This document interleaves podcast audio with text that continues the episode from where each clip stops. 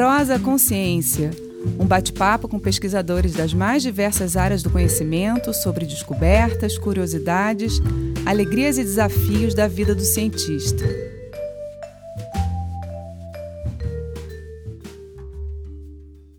Olá, bem-vindos à nossa Prosa Consciência. Eu sou Mariana Guinter e a nossa convidada de hoje é Larissa Oliveira. A Larissa é bióloga, formada pela Universidade Federal do Rio Grande do Sul, tem mestrado em zoologia pela Pontifícia Universidade Católica do Rio Grande do Sul, doutorado em genética pela Universidade de São Paulo e atualmente é professora da Universidade do Vale do Rio dos Sinos, a Unicinos, e também é pesquisadora da ONG GEMARS, o Grupo de Estudos de Mamíferos Aquáticos do Rio Grande do Sul. Bem-vinda, Lari! Muito obrigada, Mari. Vai ser um prazer conversar contigo. Estava com saudades já. Também, muito bom ter você aqui. Lari, desde a graduação você vem estudando os lobos e os leões marinhos. Diz aí, como é que surgiu essa sua paixão por esses animais? Conta pra gente essa história. Bom, é, como muitos biólogos, né, é, eu sou encantada por animais marinhos e, na verdade, no início não era bem o lobos leões marinhos. Eu gostava muito daquele golfinho, que o nome comum dele é boto nariz de garrafa, mas as gerações passadas conhecem ele como golfinho flipper. Hum. Né? Então, uh, na década de 90 surgiu um, um filme fantástico, eu recomendo para todos, que é Imensidão Azul, né, do inglês The Big Blue. Muitos assistiram. Sim, maravilhoso. Exatamente, que era a história de um mergulhador, uma história verídica de um mergulhador é, francês, se não me engano, Jacques Mayol, uhum. uh, e ele tinha uma relação super especial com essa, essa espécie, né, esses golfinhos, na região do Mediterrâneo, enfim, e ele mergulhava com profundidade, e eu fiquei encantada com aquela história, eu tinha 14, 15 anos. E, obviamente, também com a cidade, né, que para quem gosta do mar, eu tentava ser uma bodyboarder no Rio Grande do Sul, não tive muito sucesso, mas eu fiquei muito, muito obcecada por aquela fauna, eu disse, preciso estudar esses animais, não necessariamente estudar comportamento, né, que era o boom, né, com essa espécie na época, né, e aí, quando eu passei na biologia da Universidade, da, da Universidade Federal do Rio Grande do Sul, na década de 90 e 92, eh, foi no ano, no ano seguinte, uh, eu comecei a fazer alguns estágios e me vi no laboratório de mamíferos aquáticos da Universidade Federal de Santa Catarina, o LAMAC, trabalhando, né, com um pesquisador que mais sabia, né, que mais sabe até hoje dessa espécie dos, dos botos, né, o professor Paulo César Simões Lopes. Só que daí o Paulo, no estágio de final de semana, me apresentou os lobos marinhos. Uhum. Me, me, apresentou os crânios de lobos marinhos. E fiquei fascinada. Olha! E ele, por que que tu não vai estudar a Ilha dos Lobos? Não tem quase nada feito. Ele tinha publicado um trabalho em cooperação com outro colega meu, da mesma ONG, com Paulo Roth, em 92, se eu não me engano, e me incentivou. E aí foi paixão à segunda vista. a primeira vista com, com os cetáceos, né, com, com essa espécie, né, o boto nariz de garrafa, por causa do professor Paulo César Simões Lopes e por causa do imensidão azul. Uhum. E depois também por causa da influência dele, né, pela influência do Paulinho, uh, os lobos marinhos. Que legal! Mas aí no doutorado você então mergulhou na genética, né, Lari? Você começou a estudar é, ferramentas moleculares, né, para pesquisar esses animais. Conta pra gente como é que foi, como é que foi essa mudança, né? Como é que foi essa entrada na genética? Foi uma mudança super importante, foi uma inflexão né, significativa na minha carreira. Até então eu trabalhava com ecologia trófica e com a parte morfológica de lobos marinhos e a genética veio como uma ferramenta fundamental para eu entender o que estava acontecendo com as populações de lobos marinhos que eu estudava, populações de uma espécie sul-americana. Então, ela foi crucial para entender questões de fluxo gênico, como as populações estavam aparentadas, né? enfim, uhum. tudo que a morfologia já me sinalizava, eu corroborei com os dados moleculares, mas eu te confesso que eu fugi bastante até chegar no doutorado, e na minha entrevista de doutorado foi muito divertido, porque uma das entrevistadoras era, era coordenadora da pós-graduação na época e disse: Mas você não vai fazer um trabalho com genética, apenas com morfologia? Sim, professor, eu vou tentar fazer, mas neste momento, durante a entrevista, o que eu posso lhe oferecer é essa noção que eu tenho de quantos crânios da espécie que eu quero estudar estão espalhados pelo mundo, eram quase 20 museus, enfim. Uhum. Mas ela tinha razão, foi fundamental, né? E agora eu uso a genética de uma forma um pouco diferente. Eu corroboro dados uh, relacionados à conservação, né? Por meio dos dados das análises morfológicas e moleculares. Né? Uhum. Então, a genética se tornou Além de uma ferramenta para o doutorado, para avaliar essas relações de parentesco da espécie que eu estudei, para outras espécies de mamíferos aquáticos, eu continuo fazendo a mesma coisa para entender o padrão de distribuição, por exemplo, da diversidade genética, se ela foi afetada ou não por mudanças climáticas, um tema bem importante no momento, né? E para outras espécies, não só de, de mamíferos aquáticos, para mamíferos terrestres, enfim, para animais que, na verdade, têm histórias evolutivas diferentes, mas as ferramentas são as mesmas. Sim. Então, isso que é, é o grande valor, né, dessa inflexão. A gente consegue responder perguntas parecidas, independentemente da, do habitat que os animais vivem, porque as ferramentas são universais, uhum. né, e as perguntas são muito parecidas. Então, a genética foi muito importante e eu reforço para os futuros pesquisadores aí que estão relutantes em utilizar ferramentas moleculares que se abram, abram a cabeça, principalmente os sistematas morfológicos, né? Sim. Que ela é uma baita ferramenta. Vamos fazer uma, uma, uma, análise integrada, é muito mais, o teu resultado é muito mais robusto, e eu tenho certeza que eles vão se apaixonar pelos resultados e pelas histórias que a genética conta a partir da compreensão né, da, da, desses padrões de distribuição da diversidade genética, né? Então, o trabalho fica mais completo realmente, né? Eu realmente me, me rendi, demorei, mas me rendi às ferramentas moleculares. E só posso agradecer, né, ao, ao meu orientador, o professor João Morgante, que não trabalhava com mamíferos, aliás, esse é um conselho também que eu dou para os outros futuros colegas, que não se desesperem se o teu orientador não é da tua área,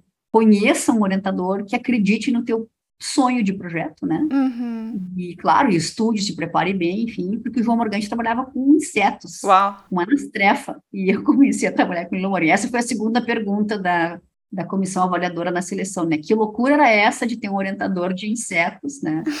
Mas orientando lobos marinhos. E o Júlio... Ou seja, ele não orientava com mamíferos e você não estava prevendo a genética. Realmente a comissão deve ter pirado, né? Sim, e o mais. Você legal... conseguiu convencer bem. Consegui, Mari, consegui. E o mais legal de tudo, porque o João era um visionário. Ele estava abrindo naquele ano, em 2000, o Laboratório de Ecologia e Conservação, Genética da Conservação, perdão, né, e Evolução de Invertebrados, o LABEC. Então, ele olhava para a conservação de uma forma muito, muito atenta, né, e ele não trabalhava com isso ainda, ele trabalhava com insetos, e ele abraçou de corpo e alma as preguiças, os lobos-leões marinhos, as aves na época, né? Todos os psitacídeos que, que os meus colegas queriam estudar. Então, é um grupo super eclético, né? Que legal. E agora, um spoiler, deu tão certo que em 2007 eu ganhei o prêmio Jovem Meticista. Olha! Jamais pensei nisso. Fugi tanto da genética. Tá vendo como esse mundo dá voltas, hein? É, muito engraçado. Uau! Eu achei super legal, porque na comissão também estava de novo a, a, professora coordenadora, fiquei super contente, e, e ela viu, na verdade, claro, a seleção de pós-graduação é importante se ter, ter uma, um filtro consistente, né? Um filtro importante para ver os, os, os, alunos que irão até o fim, né? É tão difícil conseguir bolsa, né? De pós-graduação. Claro. Então, eu entendi totalmente as perguntas, né? E no final deu certo. Essa era a mensagem. Que bacana. E você estava falando que antes você trabalhava com os crânios, né, nos museus, ou seja, no, no, na graduação e no mestrado, né, você trabalhava, e também um pouco no doutorado, né, com as visitas aos museus e tudo. E de repente, o trabalho com a genética também muda totalmente o dia a dia, né, Lara? Eu fiquei pensando nessas amostras. Como é que vocês coletam as amostras dos lobos, dos leões marinhos, dos cetáceos, enfim, como é que é essa, essa prática assim no campo? Porque a gente também pensa na genética só no laboratório, né? Mas tem todo um trabalho de campo envolvido também, né? Exatamente, Mari. Pouquíssimos casos os geneticistas recebem as amostras coletadas numa caixinha, nos seus tubinhos, né? Uhum. Então, essa, essa pergunta é extremamente pertinente porque demanda um esforço de coleta grande, financiamento, viagens, talvez meses longe da família, né? Dependendo da, da espécie que você trabalha, né? Sim. Então, uma logística bem complicada. No caso dos lobos e leões marinhos, a gente tem duas formas de coletar. Ou você pega animais jovens, filhotinhos, literalmente recém-nascidos, uhum. diretamente nas colônias reprodutivas. Né? No Brasil não tem, né? a gente só tem áreas de descanso, que a gente vai falar um pouquinho mais, mais para frente, né? Então, eu fiz parcerias, então, ciência sem parceria, no meu caso, não ia funcionar, então... Com foi, certeza. Fiquei extremamente agradecida, né, pela colaboração dos colegas que tinham colônias, que trabalhavam em colônias reprodutivas ao longo da América do Sul, do Uruguai até o Peru, dando literalmente a volta na América do Sul, e eu fui coletar com eles durante as temporadas reprodutivas. Então, foram vários meses de novembro, dezembro, janeiro, coletando os filhotinhos, né, uhum. nessas colônias reprodutivas. Contudo, no Rio Grande do Sul, que foi onde começou o trabalho, eu coletava animais mortos que já estavam na praia. Uhum. Então, nós percorríamos de, de carro, fazendo monitoramentos costeiros, em torno de 300 quilômetros por mês, aproximadamente, durante muitos anos, antes do doutorado, então já estava armazenando uma quantidade é, significativa de amostras do Rio Grande do Sul, uhum. tanto de tecido quanto de crânios. Né? Isso foi o, o, o início, né, isso foi a semente da ideia, porque quando eu comparei esses crânios, essa coleção, no meu primeiro estágio fora do Brasil, no Peru, em Punta São Juan, em 1998, ainda no mestrado, eu fui lá para trabalhar com comportamento, mas eu vi que acontecia naquele momento o maior euninho da história e perguntei para a coordenadora do projeto se ela não queria que eu coletasse os crânios e montasse uma coleção para ela. E ela topou a ideia, então nós montamos uma coleção com 500 crânios, aproximadamente 250 de lobo marinho sul-americano e mais de 250 de leão marinho sul-americano, de animais que vieram a óbito por inanição durante o ano de 98. Uau. E, ao mesmo tempo, eu coletei a amostra de tecido dos animais que estavam ainda vivos, né, na colônia reprodutiva que eu fui uh, ajudar, durante meu estágio eu fui estagiar, né, trabalhar lá, aprender comportamento. Uhum. E, então, nós montamos a coleção e eu aproveitei, medi os crânios e comparei. Foi o primeiro trabalho, né, então, da semente foi a mudinha que saiu, trabalho comparativo morfológico naquele momento até então, dos animais do Peru e do Brasil, é, que a gente assume, e agora a gente já sabe, molecularmente falando, que eles são oriundos, os animais do Brasil são oriundos do Uruguai. Que legal. Então, essa comparação foi pontapé inicial, esse trabalho saiu em 99, um trabalho muito, muito simples, né, muito, muito curtinho, e com a vida dá voltas, né? Nesse estágio, eu coletei as amostras de tecido do Peru para o projeto do Peru, uhum. e em 2004, eu usei as mesmas amostras do meu doutorado. Imagina a minha emoção. Uau, que máximo! É, no laboratório, que eles tinham exportado as amostras do Peru para o laboratório em Cambridge, o professor Bill Lemos, né, um, era um Molecular Ecology Laboratory, e eu pego os tubinhos com a minha letra, eu disse, nossa, uau, bacana. Que máximo, que barato. E aí pulamos da morfologia para a genética. Então foi isso, foi um, uma, uma sequência de fatores que propiciou essa esse salto da, da morfologia para molecular, graças à cooperação internacional. Claro. Já que foi estabelecida nos estágios iniciais muito antes do doutorado. E durante o doutorado isso se intensificou, obviamente, né? Então, Fantástico. coletar é fundamental, né, para o geneticista, e principalmente porque permite observar o ambiente e a distribuição dos organismos, coisa que em laboratório tu não faz. E isso que você falou de você conhecer os animais que você também está coletando, né? Você identificar a espécie, você saber quem que você está mostrando. Então, você ter esse conhecimento não só de como usar as ferramentas moleculares, mas de também da taxonomia, né? De saber identificar. Essa formação completa, sim, também é fundamental para o estudo, né? É fundamental e a gente percebe que nas gerações atuais, de alunos, principalmente de graduação, essa curiosidade pela diferença entre as espécies, né, e a, até a questão mesmo de aprender as nomenclaturas, os prefixos, os sufixos, uhum. isso está se perdendo, né? É. Então, eu, eu, as gerações anteriores tiveram a sorte de ter professores bem naturalistas, né, Mari, que queriam a formação completa, Sim. que incentivavam o aluno a conhecer a história das espécies, né, a procurar conhecer características diagnósticas, enfim, para separar as espécies, né? Isso foi se perdendo, porque a ferramenta parecia ser mais importante que a história propriamente dita da espécie, as características, enfim. Uhum. A zoologia clássica, né, foi sendo substituída por pela coisa mais tecnológica, e a gente vê agora com compartilhamento de perguntas sobre biodiversidade, com ferramentas de computação aplicada, por exemplo, que sem essa bagagem diagnóstica, digamos assim, né, do sistemata, do taxonomista, as informações para abastecer, né, para alimentar, por exemplo, inteligência artificial, o aprendizado de máquinas, os famosos machine learning, uhum. sem isso, a máquina se perde. Sim. Porque ela está aprendendo com o padrão que você estabelece, né? Exatamente. E você diz, não, essa espécie é X, essa é Y, e a máquina vai aprender a partir daquele proxy, né? Claro. E eu comento com os meus alunos, ah, o programa não faz diagnose.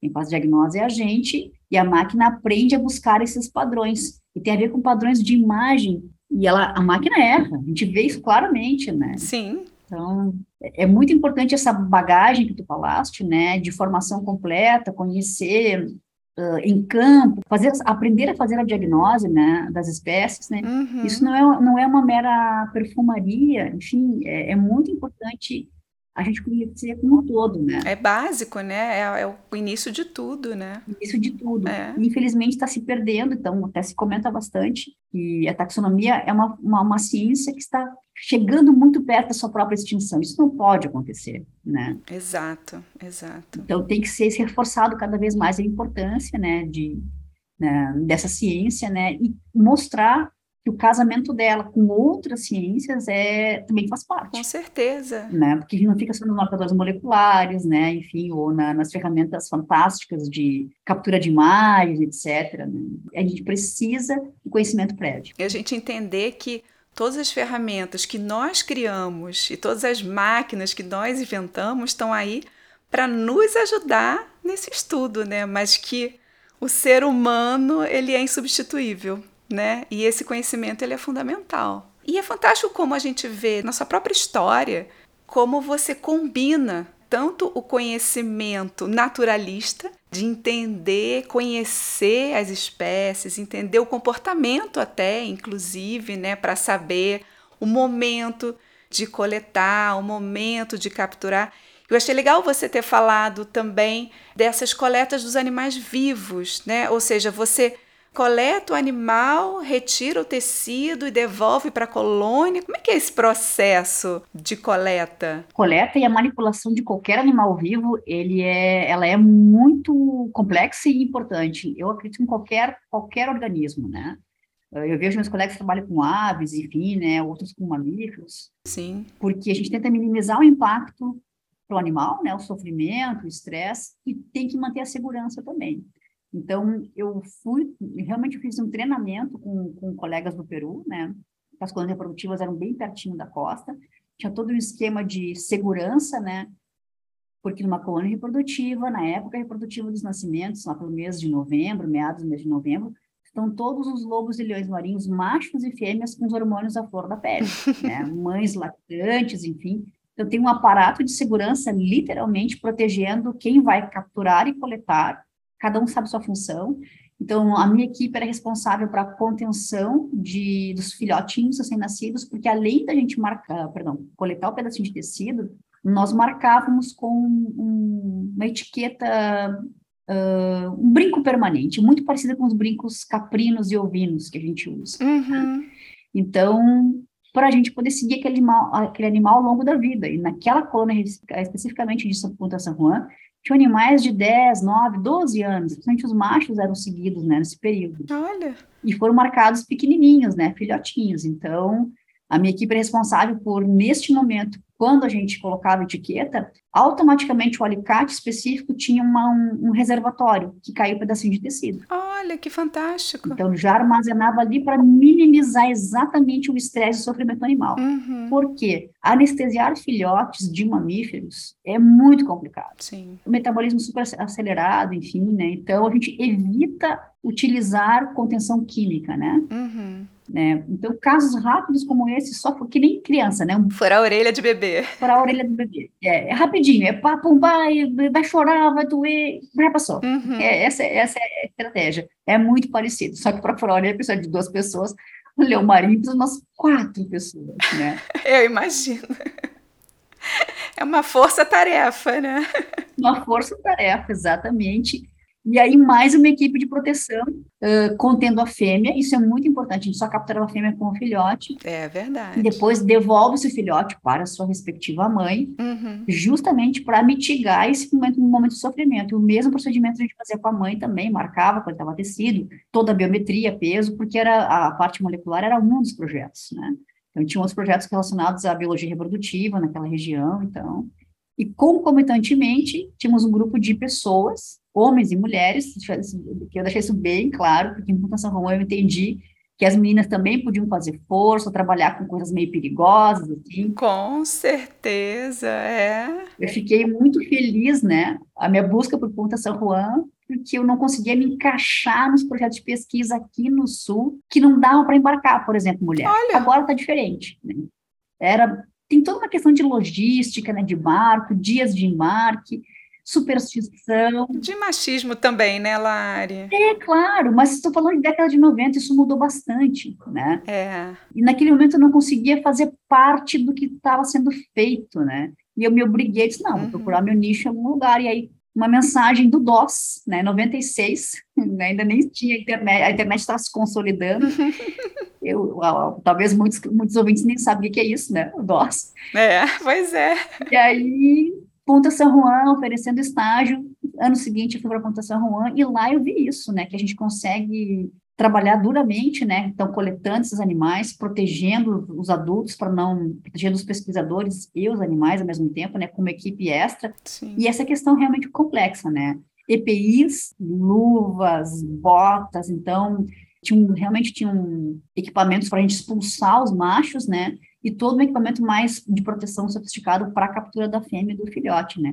E, indiscutivelmente, um grande treinamento. Sim. A gente pode contar com pessoas que caçavam lobos no passado e agora tinham sido treinadas pela ONG para ajudar a captura e ajudar a treinar os estagiários, estagiários do mundo inteiro. Era que bacana. E o projeto existe até hoje, super legal. Fantástico.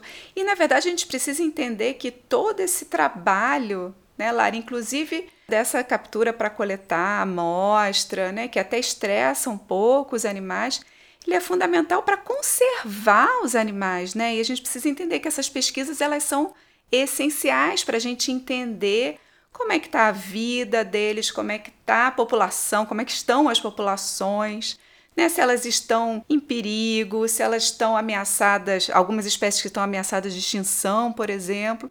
Então, assim, é aquele estresse mínimo que é necessário para poder conservar uma espécie, né? Esse ponto, Maria, é fundamental ser comentado, porque o público em geral talvez não entenda que todo o estresse causado por essa manipulação, que é necessário e que tem reflexos extremamente importantes para o futuro da manutenção, além da população, quem sabe até para a espécie. Sim. Por exemplo, através desses dados moleculares, a gente descobriu que essa população já tinha sofrido um grande gargalo populacional no passado não conseguimos atribuir se era exclusivamente por causa do fenômeno El Niño, uhum. que né, causava essa mortalidade massiva em alguns momentos, né, o El Niño tem mais de 5 milhões de anos, se foi isoladamente apenas o El Niño, ou se também, por exemplo, a caça na região acelerou essa perda de diversidade genética Sim. que ocorreu em função da quantidade de indivíduos que se foi perdida no passado mas através desses estudos que foram, né, que utilizou a captura, a coleta de tecido, as análises moleculares, é que a gente descobriu tudo isso. É. E a população do Peru, a partir desses dados e através dos censos a posteriori, enfim,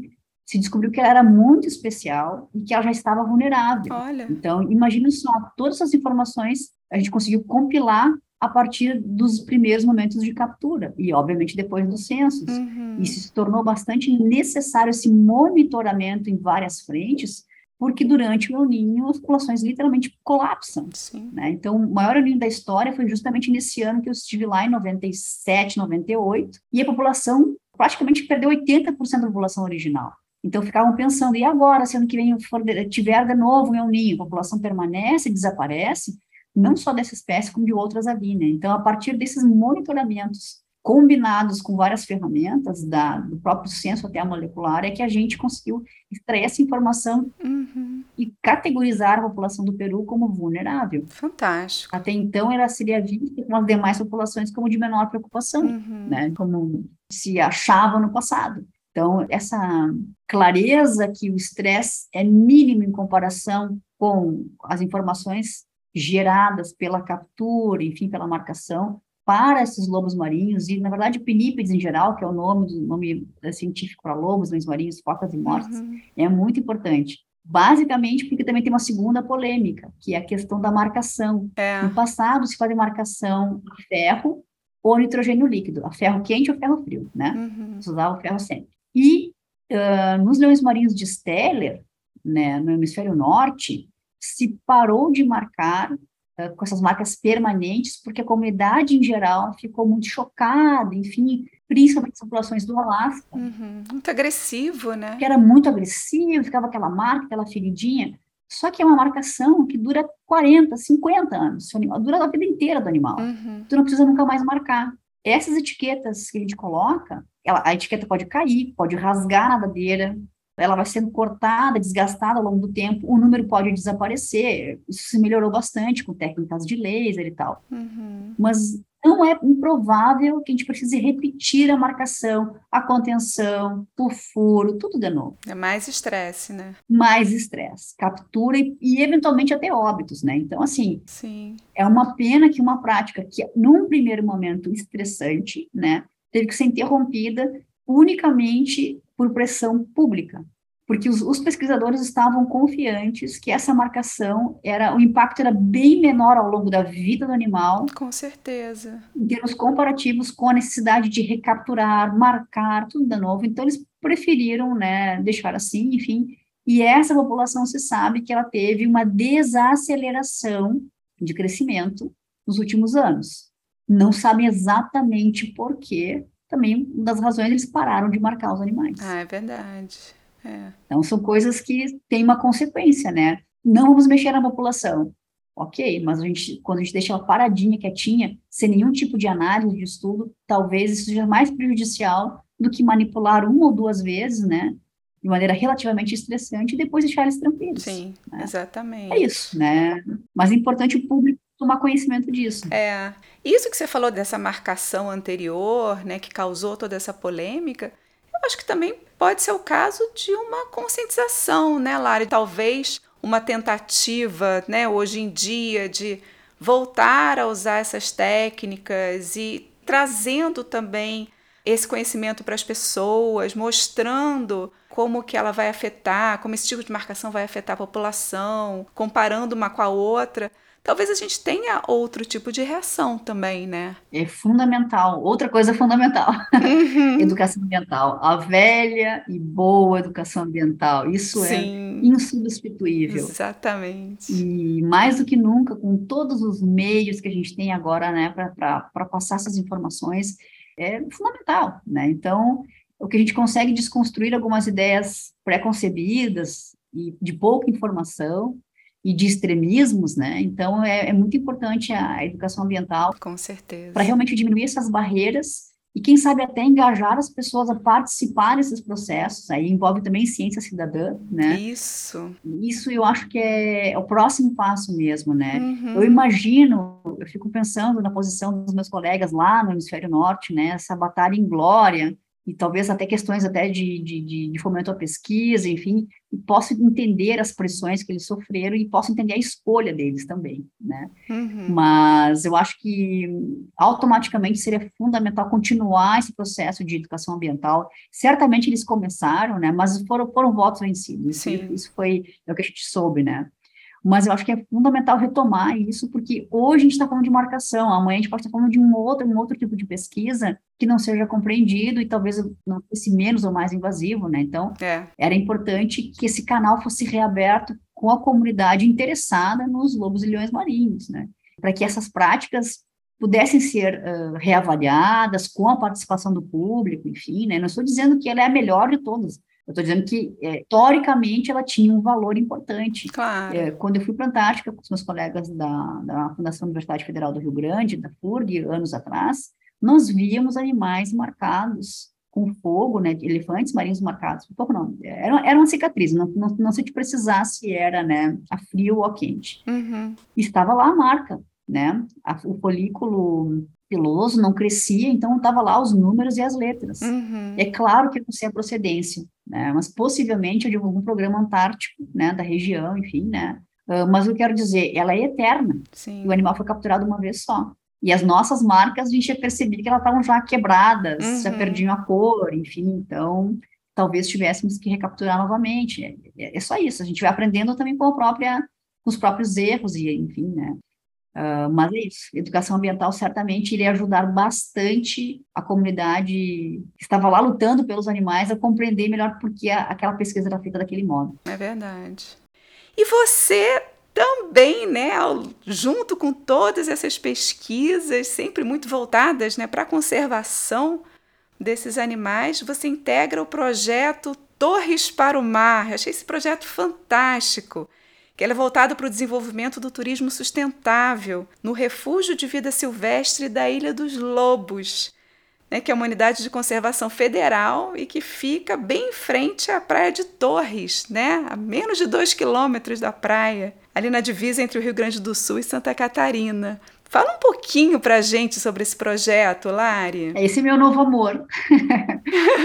é um amor antigo que só se concretizou agora porque eu, como boa gaúcha, eu preciso falar das belezas, né, do, do meu estado. Sim. Mas Torres é uma praia, uma cidade singular, e eu, eu comecei meu amor pelos ovos marinhos ali e nunca consegui trabalhar efetivamente ali. Né? Então, fazia 13 anos que eu queria trabalhar na Ilha dos Lobos, no campo, né, na ilha, e aí, através, bom, a, com o fomento do Grupo Boticário, a gente aprovou um projeto ano passado, edital Campo Oceano, que é justamente isso, soluções sustentáveis para os problemas marinhos. Ele é um edital bastante focado nisso, né? Uhum. Então, nós aprovamos um projeto que tentava trazer, criar, testar legislações, testar uh, algumas ferramentas importantes de pesquisa e também criar modelos de imersão através da realidade virtual para universalizar o turismo para aquela região.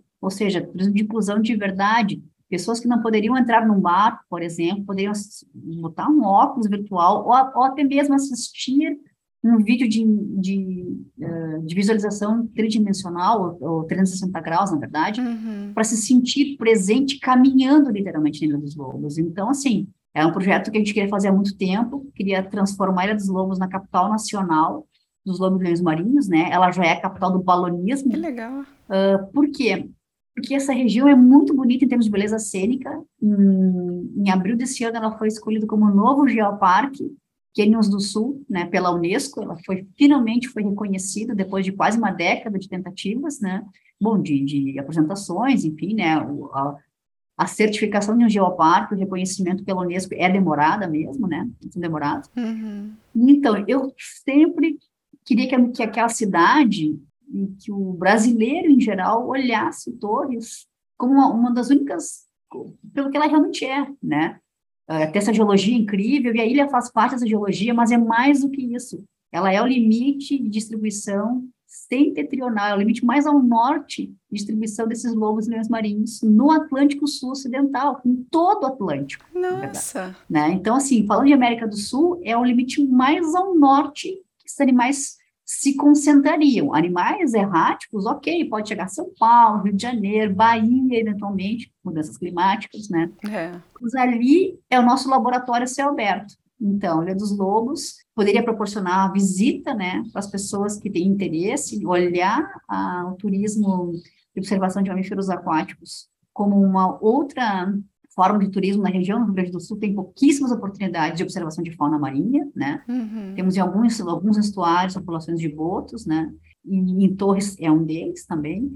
Mas a ilha, por questões uh, de distância, também é uma unidade de conservação, ela tem uma legislação nova, entre aspas, de 2018, e ela restringiu um pouco a utilização, a aproximação de embarcações. Sim. Então, a gente está nesse projeto, a gente está, inclusive, testando alguns itens da normativa experimental para adaptá-la em termos de segurança para os passageiros e também para a fauna marinha. Então, a combinação de conservação com segurança, né? Sim. Por quê? Porque a gente quer que cada vez mais empreendedores utilizem essa região de forma sustentável. E teve uma coincidência muito grande, porque os parceiros do projeto são o ICMBio, e a, Secretaria de Turismo de Torres, então Legal. a gente está muito bem, é, muito bem uh, alicerçado, respaldado, são pesquisadores também, e também são pessoas preocupadas com um olhar sustentável para a cidade, né, uma cidade muito bonita, que olha pouco para o mar, ela passa voltada para o mar no, de novembro até o final do Balolíssimo, que é abril. Uhum. Então, todos os meses de inverno, primavera e outono,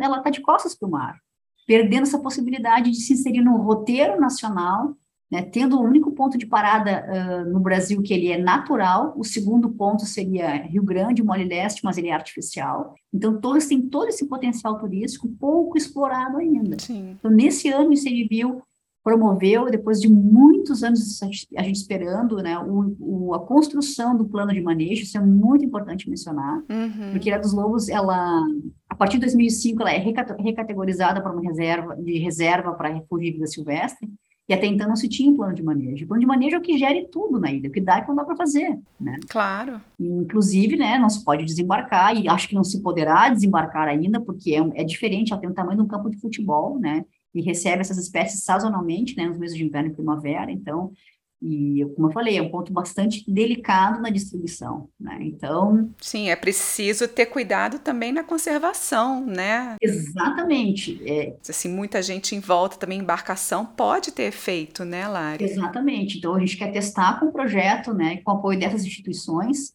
uh, quantos barcos podem se aproximar, Sim. podem emitir sinal sonoro ou não, Existe a possibilidade de simultaneidade ou não, né? Então, isso tudo vai ser. Que tipo de embarcação também, né? Que tipo de embarcação, né? É. Isso é, é, é, mais delicado porque a gente só pode testar com aquilo que a gente tem, né? Então, só tem. Claro, claro. Tem cinco empreendedores locais e dois participando assiduamente do projeto, né? É uma logística complicada fazer esses experimentos. Precisamos de dois barcos é, saindo em uma barra que não é muito simples, temos que ter condições meteorológicas perfeitas, uhum. porque a avaliação do comportamento dos animais é feita por, um, por filmagens de drone.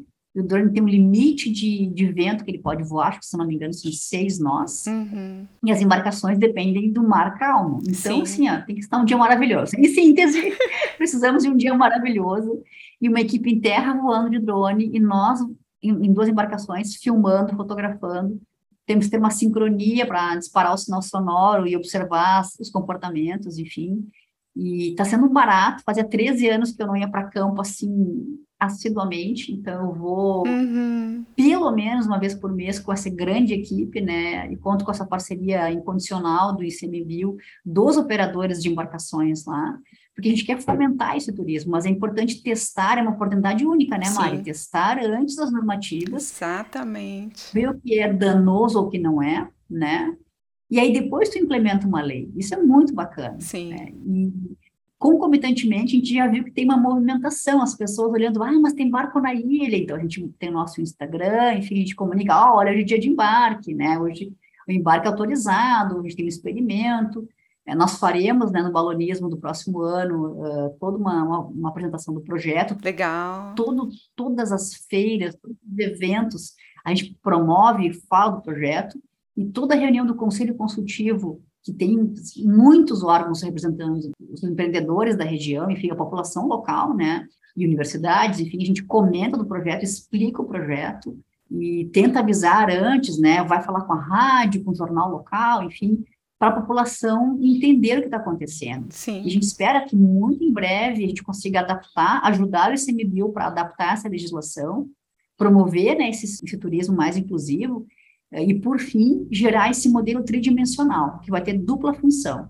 Para a Mari, que está no Nordeste do Brasil, né, pensar nas futuras férias delas de inverno. Sim. Né, vamos supor, quero pegar um frio Vou fazer uma viagem virtual, não preciso nem de óculos. Vou entrar na página do Revis, né, da Ilha dos Lobos, vou fazer uma, um passeio, ver se eu curto, se é legal, né? Ou também, se a Mari quiser fazer um projeto de pesquisa, que precisa, por alguma razão, desembarque, enfim, ela vai lá no ICMBio de Torres, né? E consegue ter um modelo tridimensional, aí ela vai colocar óculos de, de realidade virtual, ela vai andar pela ilha, vai discutir com a gestora, bah, você precisar desembarcar aqui ou lá, né? Que bacana. Tudo hipoteticamente, né? Ou eu não, eu quero um voo de drone, enfim. vai ter dupla função. Então, para os gestores locais, vão ter o seu aparato, então, o seu sistema todo uh, implementado, e para o futuro turista, que pode estar online, ou também, se chegar na Secretaria de Turismo, ele vai ter lá uma grande tela e vai ter alguns óculos de realidade virtual para ele usar também, uhum. para ele testar se ele gosta, se ele não vai enjoar, enfim. Sim. Porque o, o presencial é uma coisa, o virtual é outra. E a gente quer testar isso também, né? Então, vai ter um projeto de educação ambiental que vai, vai, vai fazer esse, esse experimento com pessoas que farão a saída de barco e farão também uma saída virtual. E a gente quer testar percepção, conhecimento, né? Até conforto, isso é importante também, né? Sim. Tudo isso dentro desse escopo das ferramentas de computação aplicada, de inteligência artificial, né? Para trazer a biodiversidade mais perto e tornar a diversidade mais atrativa ainda, né, e moderna, enfim, para essas gerações que estão chegando, né? O pessoal gosta muito de, de realidade virtual. É. Por que não usar em prol da biodiversidade? Com né? certeza, com certeza. Nossa, muito legal. E bem isso que você falou, a gente às vezes tem a ideia do turismo como algo nocivo para a biodiversidade, né, para a conservação mas o turismo ele também tem esse papel da educação, da educação ambiental, né? Porque quando você está num local, entende como funciona, vê o animal, cria essa relação, né, com aquele ambiente, com a natureza, você também vai querer lutar para conservar aquilo né? Então o turismo ele tem essa o ecoturismo, né, ou o turismo sustentável, ele tem esse papel importantíssimo, né, de estreitar esses laços. Eu acho que isso é uma ação super de vanguarda, sabe? O turismo trazendo valor agregado para a cidade, para a biodiversidade, a gente tem que pensar na, na, na valoração, né, da, da biodiversidade, ela tem uma importância econômica. Com certeza. O problema é a falta de criatividade, imaginação de um prefeito, de um governador, talvez, né? A gente tem, o Brasil tem muito quilômetros de costa, pontos de observação de mamíferos aquáticos pouquíssimos. É verdade. Em torno de seis ou sete. E o Rio Grande do Sul tinha esse aí, aí pouquíssimo explorado. Então, assim, é, tem muito valor agregado. E essa história da educação ambiental, do conhecer, né? A gente tá, já custou, já falava isso, né? Sim. né? Como tu vai amar e proteger sem conhecer. Então, assim, toda essa aquele esforço dele décadas atrás, né, de popularização do ambiente marinho, né, com alguns percalços, enfim, né, são, eram décadas diferentes, né, isso tem todo, faz todo um sentido agora que a gente precisa dar valor a ações sustentáveis. A gente não precisa olhar sempre esse paradigma, essa, essa inflexão, né, do valor do animal vivo, isso é muito importante, Sim. da observação do animal, né, que começou na década de 60, né, nos Estados Unidos, né, a observação de baleias, agora se fala de, de todos, na verdade, né, de, de lobos e leões marinhos, né, saindo daquela época tortuosa da caça, né. Sim, você deixa de caçar para curtir o animal vivo, né? Exato. Claro. Então, o animal vivo traz dinheiro. É, é isso que os gestores têm é, tem que entender, a gente tem que aprender a explicar isso, que não tem pecado nenhum, não é, não é problemático trazer dinheiro, ao contrário. Uhum. A fauna, a flora, os ecossistemas, a beleza cênica, né, tem um valor agregado, sim, muito significativo. Sim. Laria, adorei nossa prosa, muito, muito bacanas esses projetos que vocês vêm desenvolvendo. Parabéns, muito bom. Puxa, Mari, muito obrigada pela oportunidade. Eu acho que a gente precisa cada vez mais uh, de esses momentos, né, de divulgação do que a gente vem fazendo, de uma, uma conversa mais uh, próxima, né, mesmo que virtualmente falando, é. para as pessoas conhecerem o que a gente faz, conhecerem que a ciência proporciona desenvolvimento regional, inclusive, né, e para todo, para vários setores, e que a população em geral precisa e deve conhecer uh, o que nossos pesquisadores andam fazendo por aí, né? Que é para o bem delas. Então, fico super contente, só posso agradecer e desejar que vocês venham nos visitar aqui no Sul o mais breve possível. Sim. Setembro e outubro são os melhores meses para ver baleias, lobos e leões marinhos aqui no estado. Sinto-se mais do que convidados e venham logo. Fiquei muito contente também de, de estar aqui, estar aqui com vocês. Maravilha, querida. Obrigada a todos que estão nos acompanhando e até a próxima Prosa Consciência. Prosa Consciência. Criação, produção, roteiro e apresentação: Mariana Guinter. Edição: Diego Astua. Realização: no PEAC.